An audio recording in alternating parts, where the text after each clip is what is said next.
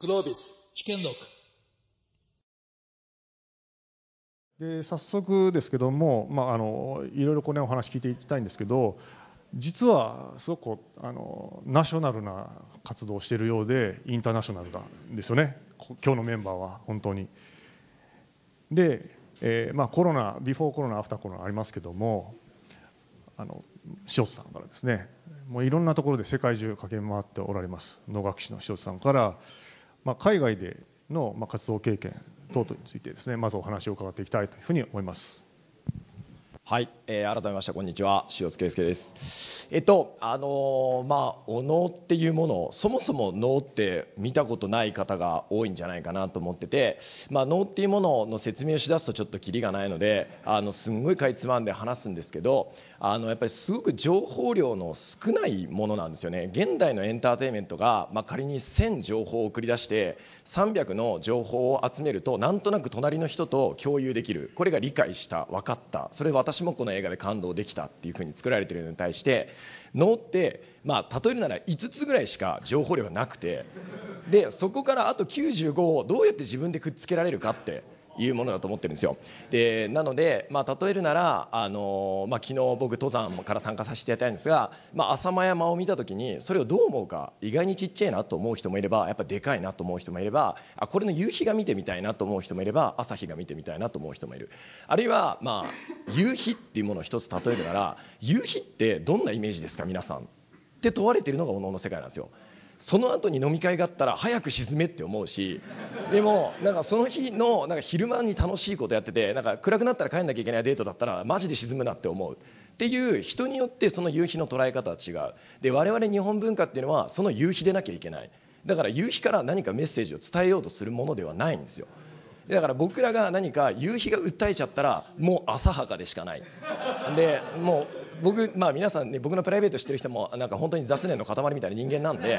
だからその人がやっぱりいかにその中でまあ無になるかというか、まあ、無っていう言葉もちょっとあのあんまり僕が好きじゃなくて究極の密っていう状態が無だと思っててだから例えるならなんか無人島で僕は無になるんですって多分ほぼ無理で。だ逆言うとこのなんか自分がまあマインドフルネスとかっていうこともありますけどフルフル考えているものすごい集中していることによってあ結果無だったなっていう世界観なのかなと思っていて、まあ、なんかちょっと、まあ、僕が振ったのでやらざるを得ない的な空気感はあるのかなっていうところでちょっとほんの短い20秒ぐらいの型をちょっとやってみせるのでみんながどんなイメージを持つのかちょっとだけやらせてください。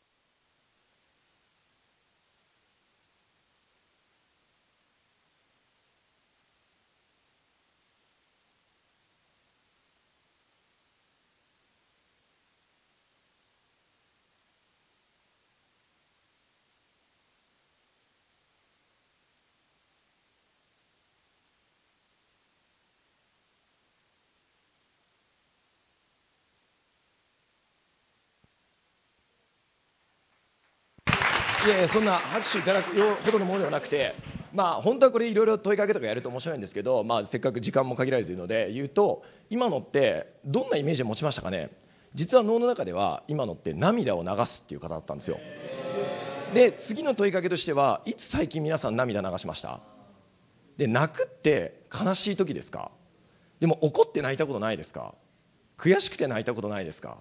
嬉しくて泣いたことないですか？さっきの小林さんの泣いたとか小林さんどこじゃないまあいろんないろんなね泣くがあるじゃないですか。っていうのが脳では一通りなんですよ。だ涙を流してるっていう1個の情報がある中であとの20個ぐらいの情報は皆さんで付け加えていただく。私の中で今まで思い出深い泣いたはこれだなとか。っていうところっていうのはで最後ちょっと最後今いただいたまとめの話に入っていくとこれってもはや言語とか年齢って関係ないんですよ。だからお能を一番上手に見る日本文化を一番上手に見るのって子供と外国人だと思ってて、まあ、能って確かに歌いの文言って言葉難しい日本語がこう連なってるんですけどそれを理解することが大事なんじゃなくてその空気感さっきこの珍しくこの喋るのが大好きな G1 の人たちが僕が10秒動いてる間ものすごい静かだったじゃないですか。多分このこの昨日から始まった中で最も静かな10秒間なんだと思うんですけどっていうこの空気を支配するっていう感覚が、まあ、あの日本の文化っていうものとして世界の人が自分なりに色をつけられる、まあ、あくまでの余白の文化というかっていうものが、まあ、世界に発信していくっていうところなのでじゃあ海外に持っていく時どんな工夫されますかっていうと、まあ、逆言うとこの空気感をいかにそのまま持っていくかっていうことを気をつけているというところで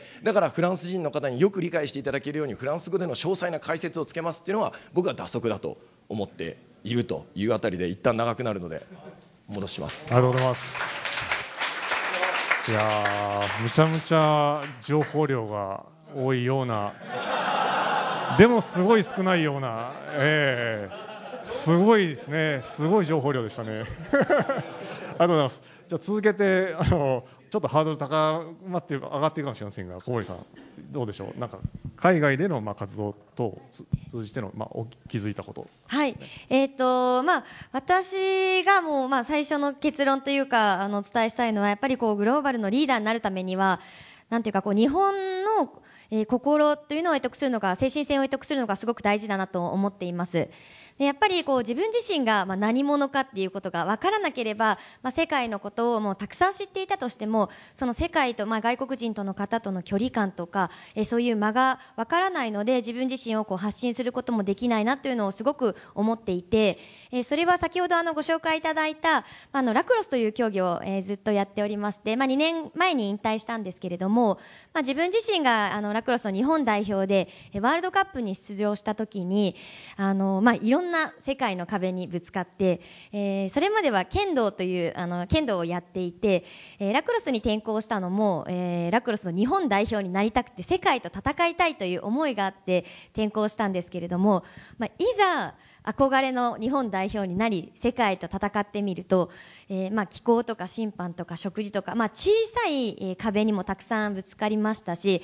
もう最後はですねアメリカが世界で一番強かったんですけれども、まあ、そのアメリカ代表と、えー、ワールドカップの期間の最初の、まあ、練習試合をした時にですねもうダブルスコアでもうボコボコにされてもう日本の代表として来てるのに世界のメダルを獲得したいと思って来てるのにもう本当に心が折れそうになった時があったんですね。でその時に、えー、まあ、チームのみんなとこう地べたに座りながらジャージを着ながらですね自分がいつも持っているお抹茶のセットで、まあ、お茶を立てて、まあ、なんかこう団らんしていたんですね。ああもうなんか辛かったねとかいろんなことを言いながら団らんしてたらなんか世界中の人たちが私のお抹茶一服にこう集まってきてそのお抹茶っていうものが、え日本のものというのも知っていてかつ、まあ、いろんな人たちが来てどうやって飲んだらいいかとかえこれはどうなってるのと、まあ、非常にこう興味を持ってくれたりとかその日本文化ってことに、え、まあリスペクトをしてくださったという経験があって、まあ、私自身の、まあ、スポーツから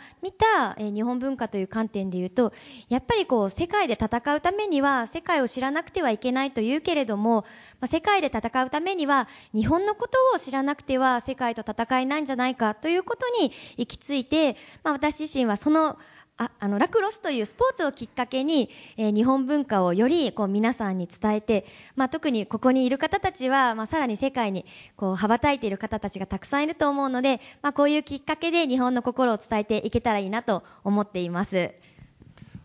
ありがとうございます。そうですね。あの、ま、この流れであの加藤さんにお話しいただこうと思います。加藤さんは海外で宗教学を勉強されておられたという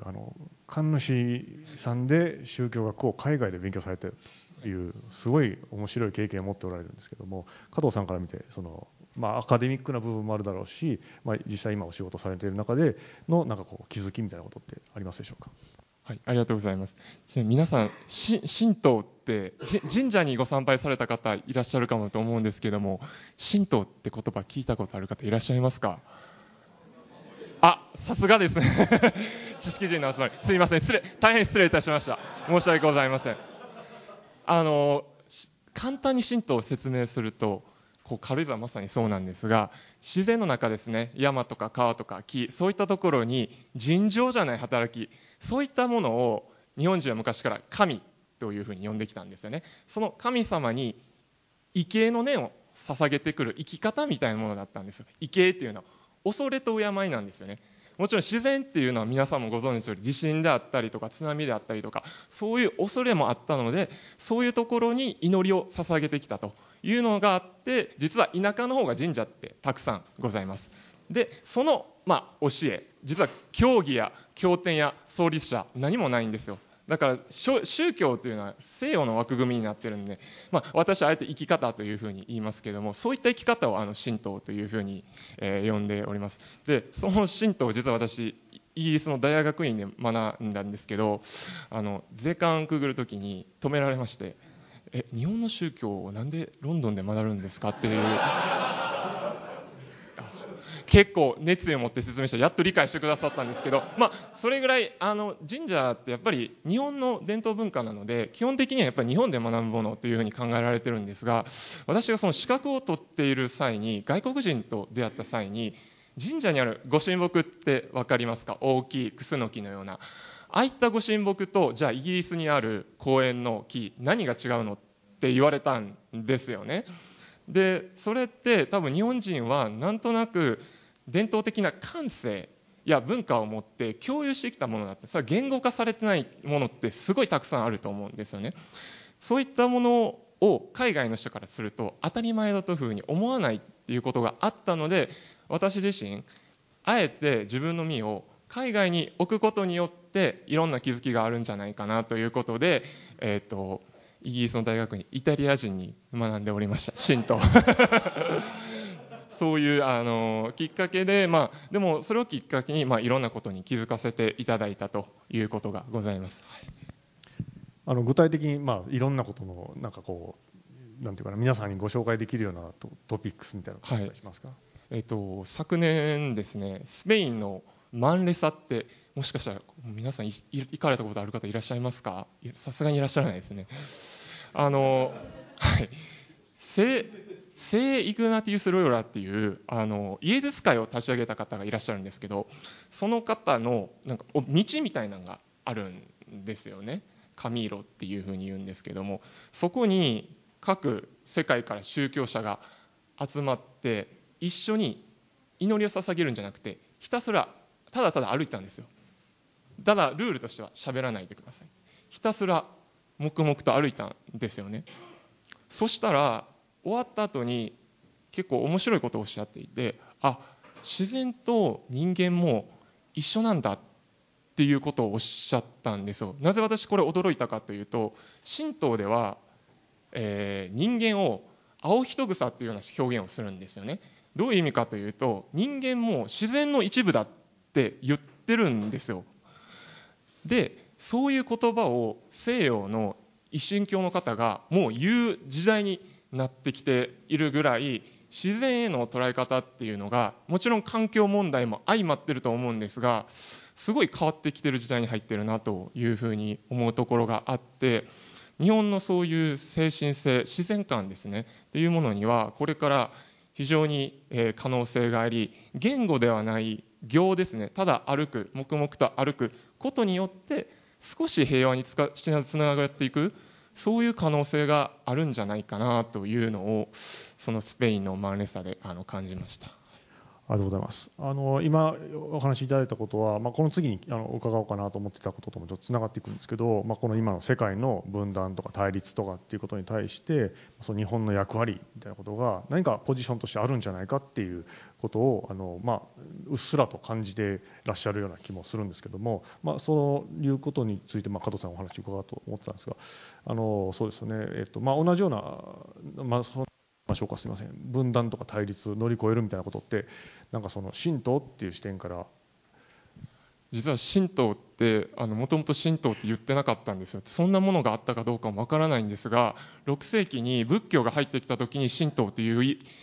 概念を、まあ、なんとなく作ったんですよ。それ定義定義されてないし教義経典じゃないんですよね。で非常に面白いのがほとんどの自然宗教っていうのは一神教が入ってきた時に消えていってしまった。たんですよ。でも日本はすごい面白くて儒教や道教やキリスト教あらゆる宗教と共存してるししかも取り入れて日本流にアレンジしてしまってるんですよ。でそういう何て言うんでしょう。寛容性っていう言葉がいいかちょっとわからないですが何かを取り入れて一緒に共存していくという特に今回、まあ、福井さんもそうですがあの仏教も真仏集合と明治維新は言っており明治維新前は言っておりましたぐらい今でも神社にあの仏像があったりお寺に鳥居があるぐらい昔は共存しておりましたので実はこの今のその分断対立という時代においてそういった精神性っていうものをあの皆さんのそういうフィールドで落とし込んでいくと新しい西洋とかの枠組みではない新しい日本の枠組みでのあの発信や、えー、平和への在り方っていうのが見えていくことによって少し分断っていうものが和らぐ可能性もあるんじゃないかなと今思っているところです。ありがとうございます。本当あのなんていうか感覚的な話じゃなくて、すごくアカデミックなこうバックグラウンドからのあの示唆だったなというふうに思います。小堀さんどうでしょう？なんか分断とか対立っていうことについて。はい、はい日本の文化の観点から言うと、ま、日本文化の考え方の前提がこうまず合わせて、そして競って、えー、揃えるというその3つで成り立っているという思っていて、え、ま、必ずしもまず最初に何かがあった時に、え、争うのではなくて、えまずそこで、え皆さんでこう寄せていくとでそういう場を作って、え競う。えー、そして最後が揃えるというのが日本文化の特徴で、まあ、多分これ自体はま島国であった何かをこう受け入れる今おっしゃってたことの受け入れるということに非常に、あのー、多く、えー、精神的なものがこう根付いているんだと思いますけれども、まあ、例えばカルタとか、え百人一首とかなんかも、えー、いろいろあったものをこう寄せて集める、えそういったことで別用の価値観を生み出したりとか、まあ、よくこう吹き寄せとか、え言いますけれども、まあ、秋になるとこうもみじががハラハラと、まあ、いろんな落ち葉が集まっているのをこう吹き寄せといってお菓子で表現したりしますけども、まあ、この服っていうのは、まあ、芽吹くとか、えー、まあ吹き出しとかこう何かをこう生み出すという意味合いです。で日本はとにかくこう寄せ集めるのがすごく得意で、えー、なぜなら自分たちでは何も持っていなかったっていうところもございますし、えー、だからこう何かにつけてこう心を一致させるときは寄せ書きをしてみんなで気持ちを寄せたりとか、まあ、そういう何かを寄せるというのにすごく、特化している。まあ、合わせるというのも、まあ、私が、あのー、今お話しするのは、何千年という話ではなくて文化ができてからのことですけれども、えー、カルタとか、まあ、カルタっていうのも替え合わせから来ていて、えー、何かと何かを合わせる、えー、それがまあ正解というか答えになる。というのを、えー、日本人はこう文化として遊びとして、えー、日常の中にやってきたことが、まあ、非常に得意なので、まあ、今の時代の中でも、えー、何かが起きた時にですねいろんな価値をですねねまずは、えー、合わせてそしてそこでまあ競うというか競わせて最後に寄せていくというのが、まあ、非常に日本文化をこう皆さんがこう小さい時から、えー、携わっていく中で感じているのかなと。あとはですね、すごくこう、何かを借りる、まあ、神仏の力を借りるとか、あの、そういったことも、えー、悪いこととしては受け入れてられなくて、えー、すごく有名なのが、えー、日本庭園にある枯山水ですね、えー、京都などにありますけれども石と、まあ、白い石がこう引いてあって、まあ、それは何を表しているかというとこう水白い白石で、え水を表現する、えということですけれどももともと枯山水というのは、まあ、漢字で書くとあの枯れて水山と書きますけれども、え借りるとか借用の借ですね。借りたりとか、えー、かっこ借りえの、え仮山水っていうところから来ていて、まあ、それは石を借りることで、え水を生み出して、え何かをこう生み出すというところが日本文化の非常に素敵なところで、えないというものとか何かを借りたりするというところに価値を見出すことがすごく大事なのかなっていうふうに思っています。なるほど貸し借りみたいなことがお互いに依存し合うみたいなこととか、まあ、そういうことがまあ寄せ合うとかそういうところがま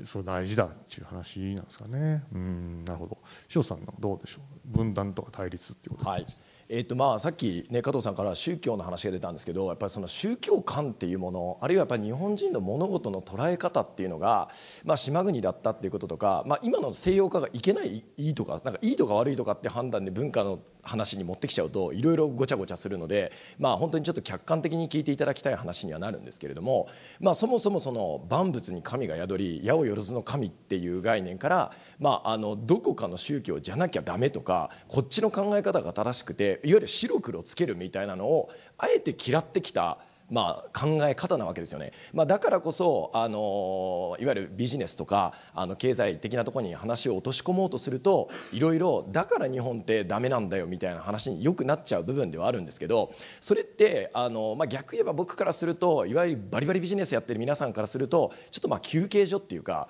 ちょっとそういうあの時間も持つっていうか、まあ、95%ぐらいみんなバリバリやっていただいていいと思うんですけど5%ぐらい、まあ、ちょっとはっきりさせない部分を持つのがまあ、俺らのアイデンティティに流れてるかなみたいなところってすごい大事なのかなと思っていて。でだからそういう意味ではあのさっきの能とかがそうなんですけどあのものすごい決まり事が多いんですよ、まあ、お茶にしても神道にしてもそうなんですけどものすごい決まり事が多い裏返しっていうのはあなたの心の中は自由でいいのよっていう裏返しだと思ってるんですよ。だからなんかあの格好も自由でいいし、まあ、例えば参拝の仕方も自由でいいしお茶の飲み方も自由でいいしっていうふうにしないとこれからの時代日本文化って残っていかねえよみたいな考え方って結構多いと思うんですけど僕実はそれはもその部分ももちろんある。否定はしないけれどもあのだからこそ残っていくっていうかだからこそ皆さんの中である意味でこうグッと抑え込まれるから心の中がものすごいハレーションが起きてるわけでしょって思う部分があってだからなんか脳ってずっとじっとして見てなきゃいけないんですよね。じっとして見てる時間今みんなないでしょって。だから逆言うとその時間を持つことによってその時間を持つことによって普段では思いもよらないようなところにまで考えが届くっていうことにつながるじゃないっていうようなところ。だからすごいいっぱい型が決まってて実はなんか多様性って僕よく大学とかで話をするんですけど全員がお辞儀をしてみようってするのがそれぞれの個人に一番出るんですよ。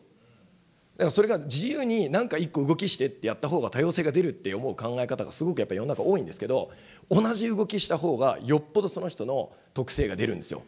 まあ東さんの垂直のお辞儀しかり、ね、っていういろいろ個人が出るわけですよ。みたいなところで日本文化ってやっぱりそういう同じことをやる同じ型をやる同じ言霊言葉を喋ってみることによってその人の個性って出てくるよねっていう考え方なので。この考え方があるにもかかわらず、まあ、あのいきなりそこがその今までの育ち方、えー、成長の仕方が違うところの文化でいやそれぞれそこは自由でいいんだよ自由な格好で自由な挨拶の仕方しようよみたいなことをすると逆に可能性が狭まってんじゃない？逆にそれぞれの個性みたいなものが出てこないんじゃないのっていう、まあ、日本文化って本当にその逆説の中にあるだから例えば我々僕は北流っていう能には5つ大きく分けて流儀があるんですけど北流っていう能の中ではスタートアップなんですよ。えー、創業400年なんですけど、えー、まあ他のメジャーブランド創業700年なんでまあそういう意味でもめっちゃ新しいんですけど、えー、っていう中で、まあ、時代背景から言うとあの他の4つのメジャーブランドは、えー、いわゆる公家とかあの雅やかな中からいわゆるイメージ的には屋敷の中で、えー、屋敷の中の池に船を浮かべてで和歌を読みながら蹴鞠しながらお能がそこにあった時代なんですけど、えー、北流っていう流儀はもうバリバリ戦争の時代なんですよ。の戦争の時代に、えま、武将が戦いの場にも能楽師を連れて行ってでその場で能を自分自身やったりあるいは能を見ることによってさっき言った5%ですよ。5%の余白を作って残りの95%のパフォーマンスを105%に上げていこうっていう考え方に、まあ、使われた流儀なので、まあ、流儀のコンセプトも「豪の中の美」って言って力強さをとにかく突き詰めれば突き詰めるほど最後には美しさが残るっていうそういう考え方なんですね。だけどやっぱり今のいろいろ物事の考え方西洋的な物事の考え方ってまず美しさってどうやったら作るのかなっていうところから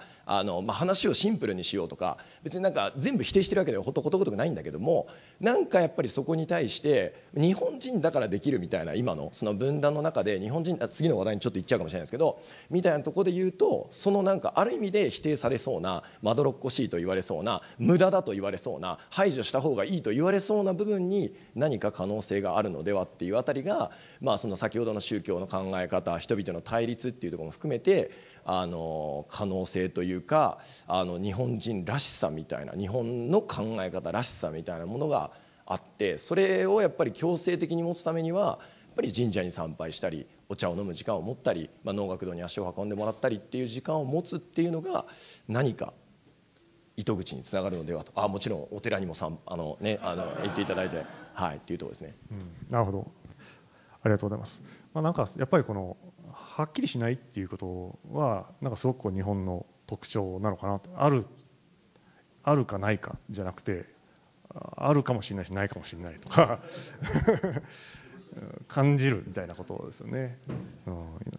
からそういうのはすごくあるありますよね。だからその日本人の宗教性って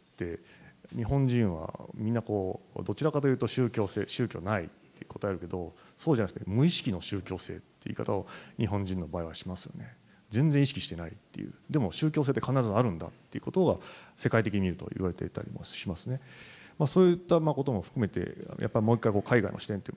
あの引き戻してですね、まあ、日本特有の精神性みたいなところ、まあ、今日のお題のところちょっと考えていきたいと思うんですけども加藤さんこう日本特有の精神性っていうふうに言われた時に信徒の側面から何か言えることってあったりしますか？そうですね。あのコロナをきっかけに、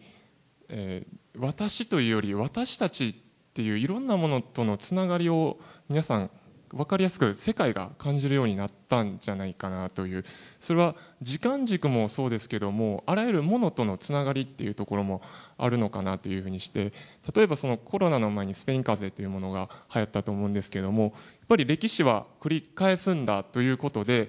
結構やっぱり今短期的思考になってしまうところはあるかと思うんですがそういうものを目に見えない力っていうものは働くんだというような思いって皆さん出てきたと思うんですけどもそういう時に結構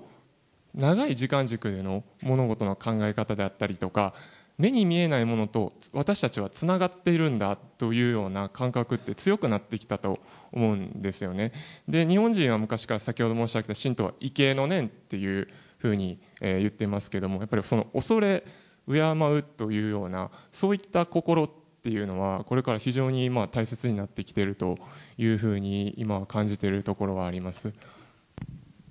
なるほどありがとうございます。小堀さんいかがでしょうか？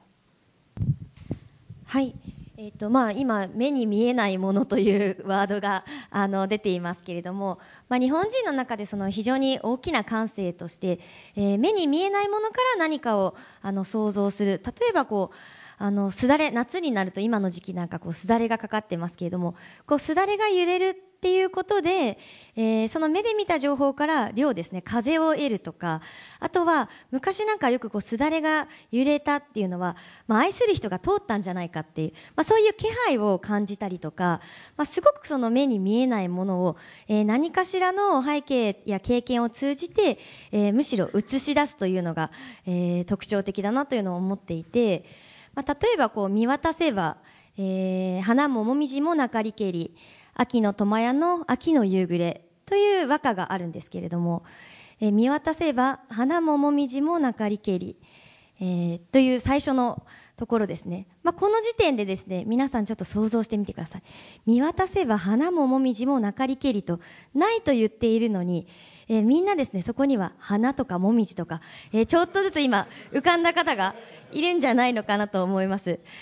で、秋の苫屋の秋の、あ、えー、裏の苫屋の秋の夕暮れということで、まあ、ちょっと、ちょっと裏の小屋のところで、まあ、すごく物寂しい、えー、秋だな、なんていう和歌なんかがあるんですけれども、まあ、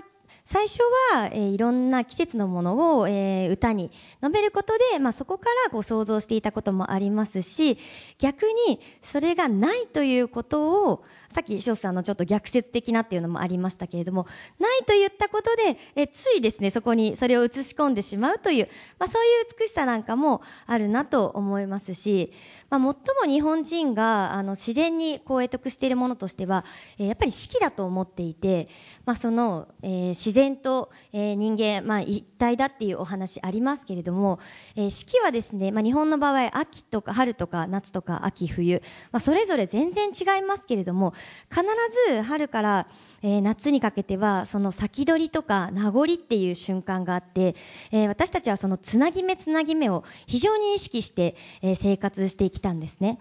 なので、えー、その先取り名残を感じることで何かをこうつなぐっていう精神が非常に大きくて、まあ、特に、まあ、私ども、まあ、この伝統文化に関しては、えー、まあ、歴史をつなぐっていうことの中に、まあ、精神をつなぐということが非常に大きくて、まあ、物理的に何かをつなぐっていうこともあります。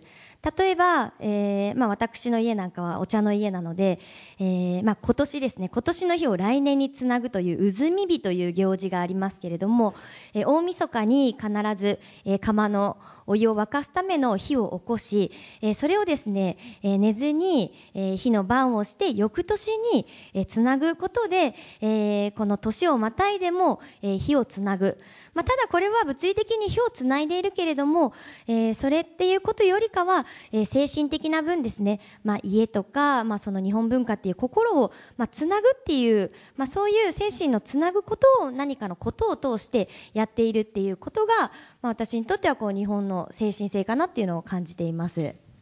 うん、なるほど。なんかこうやっぱお茶はお茶でこうなんかそのつなぐっていうのがあるし、仏教は仏教でお寺はお寺、神社は神社それぞれにこうつなぐっていうことをすごいやっぱ意識してるし、まあというか意識しながら生かされてるっていう感じが私もそういう感覚ありますけども、塩津さんいかがでしょう？はい。まあ、ちょっと違った視点から話をすると、まあ、家で継いでいく行ってる人たちなんですよみんな、まあ、多分お父様もおじい様もみんなそれぞれの同じ仕事をしてる私もそうなんですけどみたいなとこではあるのと同時に自分自身が感じることとしては、まあ、特にこの中でも私なのかなと思うんですが職人なんですよやっぱり。能っていうものをいかにうまく実演できるかっていう職人じゃなきゃいけない中で、まあ、血筋みたいなものはもちろんあるし、まあ、あのその研究してらっしゃる方も、ね、中にいらっしゃってますけど DNA みたいなものはもちろんあるのかなと信じたいところはあるもののやっぱりその職人としてある程度程度のレベルを超えないと、まあ、言い方を変えればスポーツ選手としてある程度ホームランで打てるようにならないとあのいくら誰々の息子だからといってみたいなところやっぱりそういったところのつつないでいくみたいなのは非常に難しいなと思ったりとかあとはそのつないでいく精神性みたいな話で言うと、まあ、あの全然これで議論を巻き起こそうとかあのここをバズらせようみたいな話じゃないんですけども、まあ、いわゆる一夫一夫制の限界みたいなものも当然あってあの、まあ、中ではご企業の方でどうしても男子直系でつないでるご企業の伝統的な企業の方で、まあ、息子さんが生まれないとかで、まあ、僕ら能の世界っていうのはあの女性のプロもたくさんいらっしゃって活躍してらっしゃるんですが、まあ、事実としてこれは僕の意見とか抜きにして事実としてやっぱり700年続いている能の中で630年間は男がやってきたんですよ。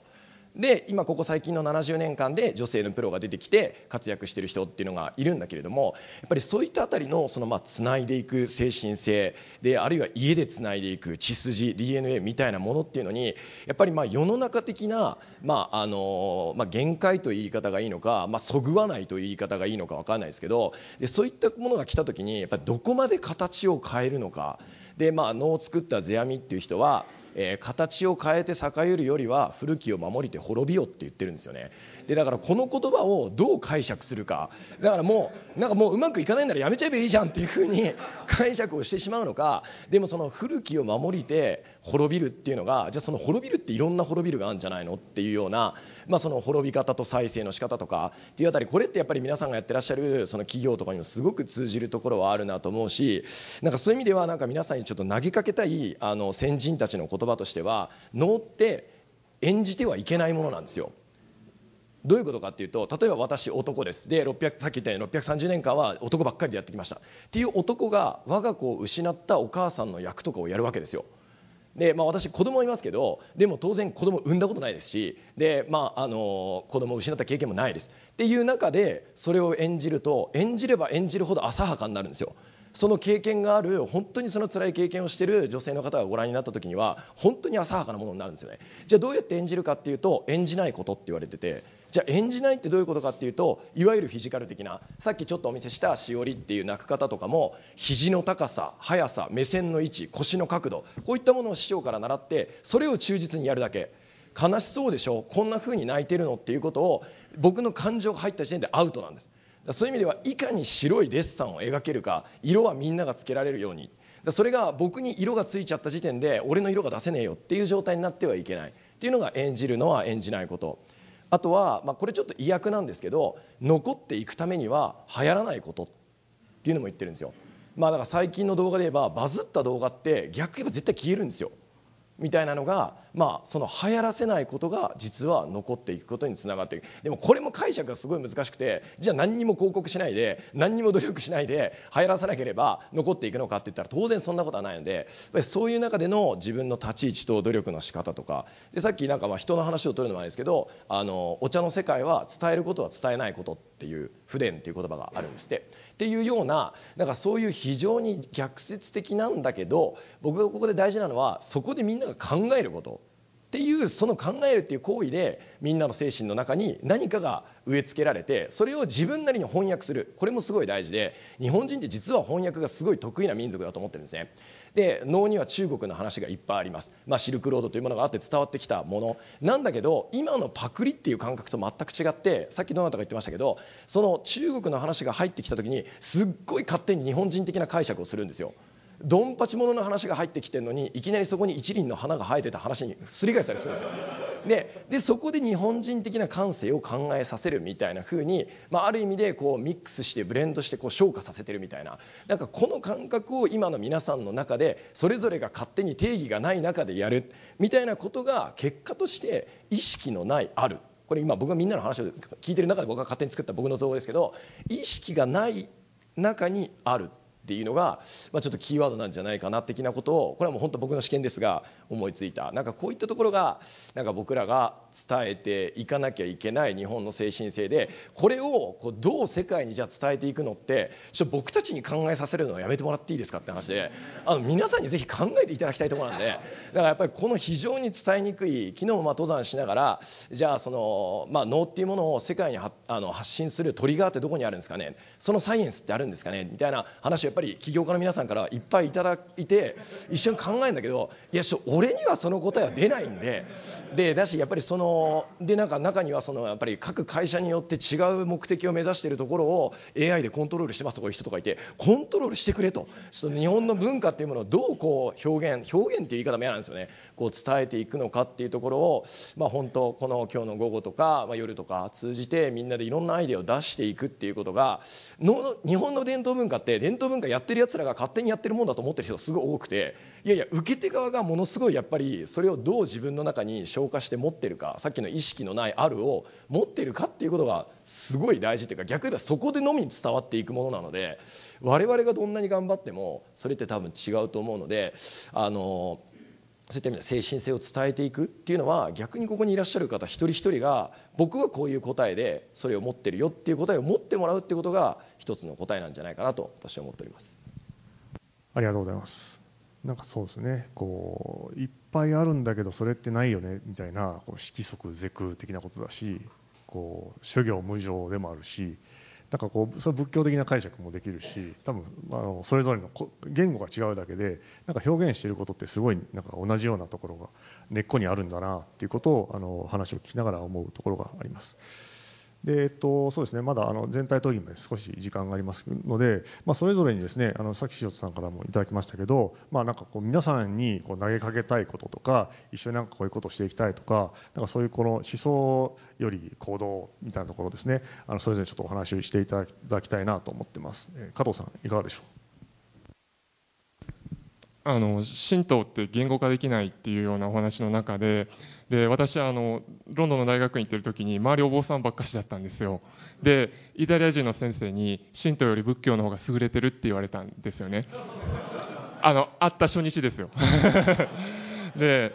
あのでおっしゃってることはすごいよく分かって何かっていうと競技拠点がやっぱりすごいんですよね。当時のてあの天台宗にしても最長空海もう天才ですよね。が作り上げたものがやっぱりベースとしてあるんですよ。でそういった中でじゃあ神道というものをどう世界に発信していこうっていうのを今考えているんですけど一つ思ったのがやっぱり私はもう自然っていうところが一番分かりやすいなと。もちろん住んでる環境が違うっていうのはあるんですけども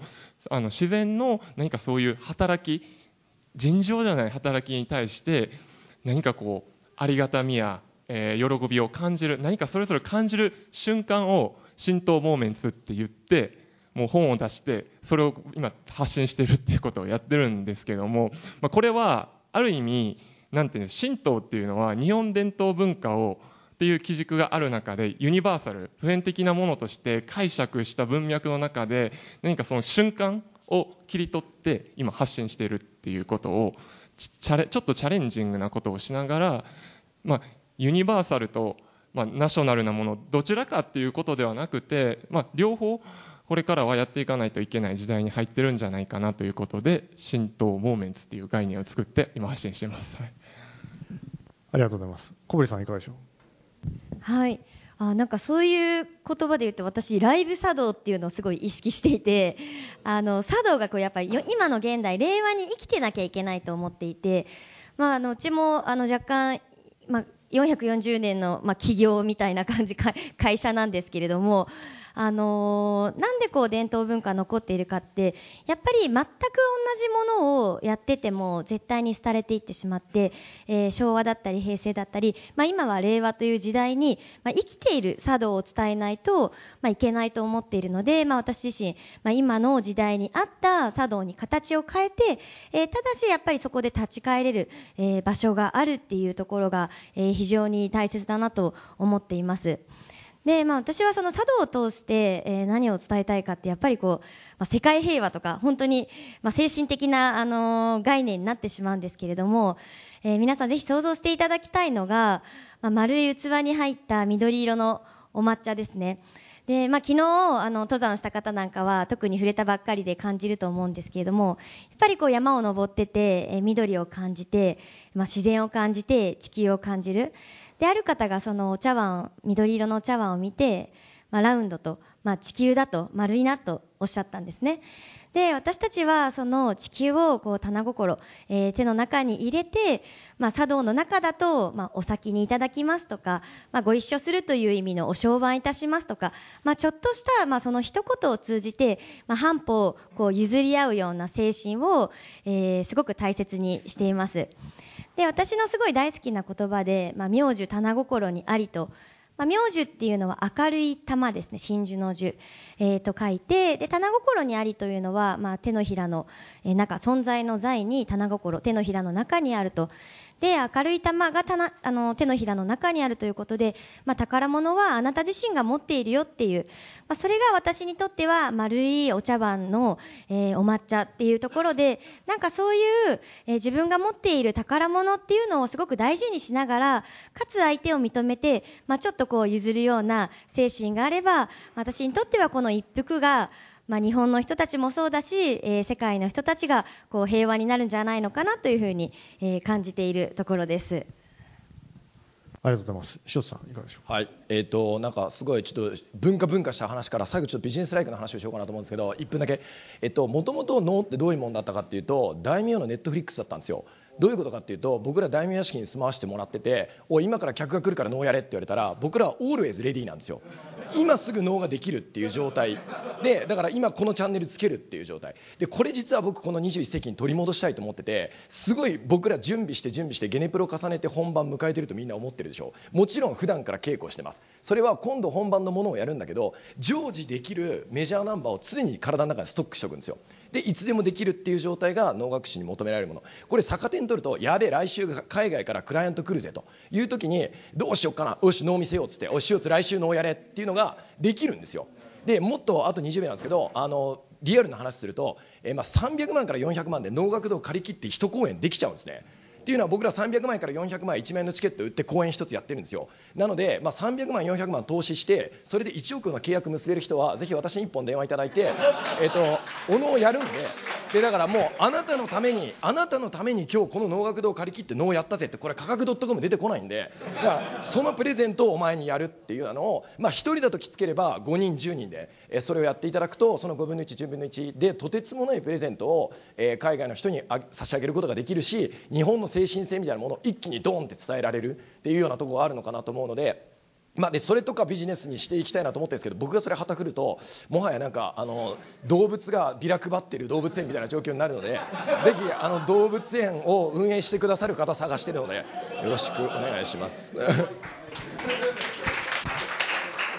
ありがとうございますまあ、あのということでですねあの決して思想だけを語るんじゃなくて行動する文化人ということでですねあの我々あのご支援いただければなというふうに思います。ありがとうございます。じゃあ最後、えっと、時間あの残りの時間全体問い移らせていただきたいと思いますがどなたか挙手をお願いいたします。あじゃあ最初にえっとはいお願いします。すみません。あの短く言います。小林文明です。あのやっぱりここの国の気候とかその当時の文化から生まれているものがたくさんあるっていうことなんですけど今まさに気候変動があり技術が進展する中で何が変わっていき何を守っていくべきと今考えているのかあのどなたかに伺いたいなと。でちょっと加藤さんにお伺いしたいのが神道って日常だと思うのでそれをこうどう体験するのが、まあ、自己流でなんとなくみんな体験してるとは思うんですけれどもそのより神道モーメンツを加藤さん流でなんかこうより体験するみたいなチャンスあったらどうしたらいいのかなみたいなのをお聞きしたいと思いました。はい、ありがとうございます。あ、じゃあ校長先生。はい、よろしくお願いします。校長です。えっと、このやっぱり世界の人たちに発信していくっていう中で、今インバウンドの中で言えば、それこそお能もお茶も神社もいろんなその海外の方々来てると思うんですけど、ただ単純にそのエンターテインメントとして見ていたっていうだけではなく、この日本の深い精神性まで理解したいとか、共感したいって思うようなそのインバウンドの方々の特徴みたいなものがもしあれば、ぜひ教えてほしいなと思いました。はい、ありがとうございます。一旦この辺であの3つ質問いただきましたんで、まずその、えー、と加藤さん、えーその自然のこう環境が変わってきているっていうことに対するあの、まあ、向き合い方みたいなんですかねという話と、それから浸透モーメンツを、まあ、どうやったらこう体感できるのかっていうところに関していかがでしょうか？はい、ありがとうございます。あのまさに風土によって変わってくるなと思っておりまして先ほどスペインの事例を挙げたんですが私インドネシアにも G20 宗教サミットっていう新しくできたあのものがあってそれはあのナフタドゥール・ウラマーっていう、え宗教インドネシアの宗教組織と世界ムスリム連盟っていう一番大きい宗教組織がやってたんですけどそこではなかなかやっぱり環境っていう議論にはなってなかったんですやっぱり宗教って言ってもそれぞれやっぱ違う部分があって、まあ、そんな中でもやっぱりその私は自然と自分っていうのがつながっている存在であるというその精神性だけは変えてはいけないと思っておりましてそれ自体は多分ずっと変わってきていない。もちろん明治維新の時に多少変わった部分はあるかもしれないですけどもその精神性っていうのは変わっていないと思うので今まさにキリスト教の方とかがいや自然って私たちと人間と一体なものですよねっていうふうに言っている、まあ、宗教の文脈でそうになってきているのでそういうタイミングでそういう精神性だけは宗教の分野では、ま、守っていかないといけないし政治的なところでもそういったご発言をしていただくと、えーいろんな組織が変わっていくんじゃないかなというふうに思っております。はい、ちょっとあの浸透モーメンツの体体験版みたいな。体験日常の体験非常に本当毎日お参りされる方っていらっしゃるんですよね本当にでそれぞれ多分ルーティンを決めてらっしゃると思うんですよ。で僕は礼一つとっても一つのルーティンだと思うちゃんと丁寧に礼をする。ちゃんと丁寧に水を手にかけて口を清めるっていう何でしょう。えー普段面倒くさい雑用だというふうに思うようなことをきちんとお参りするっていうことを続けてる人ってすごいなって思ってるんですよ。実は神社も毎日お参りにいらっしゃる方っていらっしゃるんですよね。同じ時間にお参りする。そうすることによってジェットコースターな人生じゃなくて心っていうのはいつも平穏に保っていけるんじゃないかなと思うので作法をきちんと実はする。その身体性って僕は大事だと思うんで礼であったりそういったことをきちんとやってみることから変えることによって何か神道らしさというもの所作が変わってくるんじゃないかなというふうに私は思います。ありがとうございます。あとあのインバウンドの、ま、特徴ということ、まあ、塩津さん、割と、はい、海外の方にも講演とかあると思うんですけど、えっとまあ、別に神野君が言ったから否定するわけじゃないんですけどなんか日本文化だから海外の人には伝わりにくいだろうってこれ日本人の買いかぶりだと思っていてあのもはや言語を理解するっていうのは日本人でも不可能な領域なんですよ。脳の言葉を理解しようっていうのは。で逆言えば別にそこの言葉っていうものが理解できなくてもすごく伝わるものっていうのはあって僕が実践していることとしてはあのキーワードを3つぐらい。例えば、えー川が流れています。桜が満開です。私はお母さんの役です。では見てください。3分間です。みたいなものを海外の方に見ていただいてどんな風に感じられましたかっていうと驚くほど日本人よりもその、まあえー正解っていう言い方僕嫌なんですけど作者が求めたストーリーを当ててくる人がいる。これもちろん事前の知識で分かってるわけじゃなくて肌で感じてるんですよ。っていうのはなんか我々が本当に分かんないです人によって違うからだけど初めて行った国の初めての文化を見るときって本当にフルフル毛穴まで開いて感じようとするじゃないですか。だけど日本の文化な時点でやばい俺分かんなかったらどうしようっていうこういうスタンスで見るから伝わってこないんですよ。なのでだからそのもう逆言うとインバウンドの方がいらっしゃる時点でさあやってみろよっていう心と毛穴は開いた状態で来てくれてるので逆に我々はいかにあの綺麗なオイルで向こうの毛穴に届くかっていうことが大事なのかなというところでなるべくそのままでだけどそこにその若干のキーワードレベルの解説を加えてやるっていうのを僕は実践しております。ありがとうございます。じゃあ続けてあのいくつかあ堀さん堀さんはい。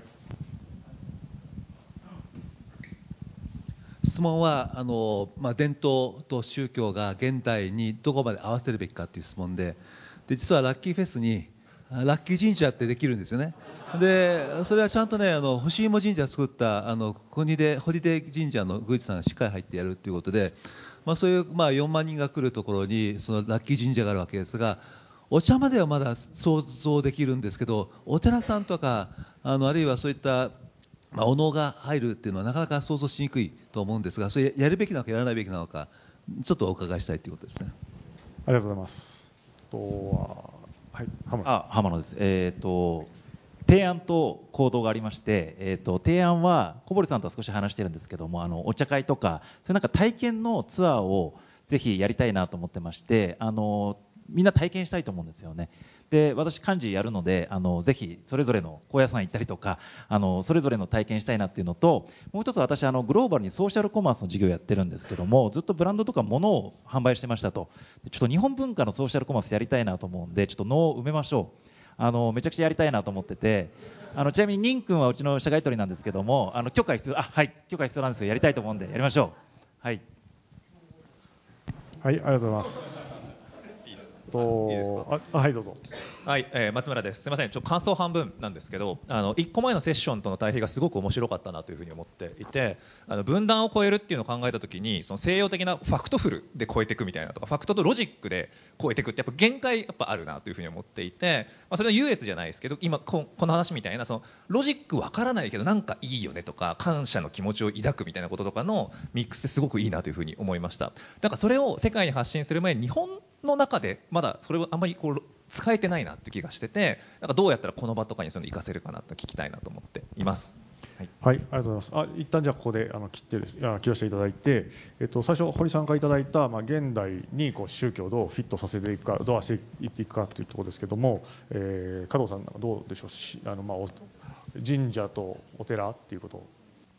ありがとうございます。あのーあらゆる神様の信仰も、時代をともに変わっていっているお稲荷さんももともと五穀豊穣から商売繁盛に変わっていっているっていうことがあるので、まあ、先ほど最初に申し上げましたあらゆるものを社会の変化に合わせて変化していくことで神社神道というものは今の時代に残ってきたっていうのがあるのでその合わせていく部分は非常に大事なんじゃないかなというふうにあの思っております。はいありがとうございます？えっとまあおそれお寺に関してもなんかお答えした方がいいですかね。まあお寺の場合はそうですね。こう仏像があったり、まああの何か図像があったり、まあそれをこう拝む対象として置いたりするので、まあラッキーフェスの場合何を拝むのかっていう その対象ですよね。えーそれをこうなんか。え ーそれがなんかそのラッキーラッキー菩薩みたいな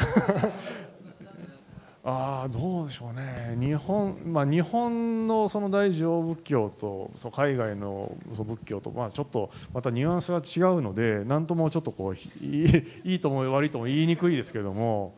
はいどうぞすみません、なんか取る形になっちゃうんですけど、なんかやっぱりさっき僕が途中で話したその枠組みとその枠組みの中でのその個人の心の広がりみたいなところだと思ってて、そこがいわゆるその西洋の文化の枠組みの方を外すことによってみんなを解放するっていう考え方と、一旦枠組みを作ることによって縛られた感じがするんだけど、だからこそ自分の中で内的に爆発するみたいな部分が日本の文化だと思ってるので、さっきのなんかフェスでおのをやるべきかっていうと、やり方はものすごく考えるべきだと思うんです。だから何万人4万人の前でおのをやってくれって言われたらら僕は残念ながら多分お断りしますけれどもその中の限られた実行委員のメンバーの人がやる前にその集中力を高めるために15分だけ集中しておのを見ようよっていうその精神性でこのフェスっていうものを捉えようよみたいな立ち位置枠組み作りをしていただけば何か非常に面白いハレーションが起こるし逆に言うとそこの15人になってみたいって思う人だその特別プログラムとしてやってほしいっていう声が上がってくるとかやっぱりそのおのってお高く泊まるわけじゃないんだけど特別な人が見られるっていうそのなんて言うんだろう特別感でここまで残ってきた部分っていうのはあるのでそれを別に金額的なことであのなんだろうあのいくら以上あの、ね、ファンあのドネーションすると見られるとかそういうことではなくて何かその、まあ、精神的貴族っていうこともありますけどっていうその思いのある人たちが特別に見られるみたいな場作りさえあればどこでやっちゃいけないどこでやればいいっていうことじゃないのかなっていう気はしますがその場作りは確かに難しいとは思います。ごめんなさい。いえいえ、ありがとうございます。えっと、それから2つ目、まあ、あのお茶とかお能とかですね、あの浜野さんからいただき、ま、ご提案いただきましたけど、小堀さん、お茶のプログラムどうでしょう？はい。えーと、まあ、あのーまあ、まず、回答としてはぜひやりましょうというところがあります。で、やっぱりこう、日本人だと、えーちょっとやっぱり知っているんですね。特に、まあ、茶道、日本文化、敷居が高いっていうふうに思われがち。これはもう、耳にタコができるぐらい聞いてるんですけれども、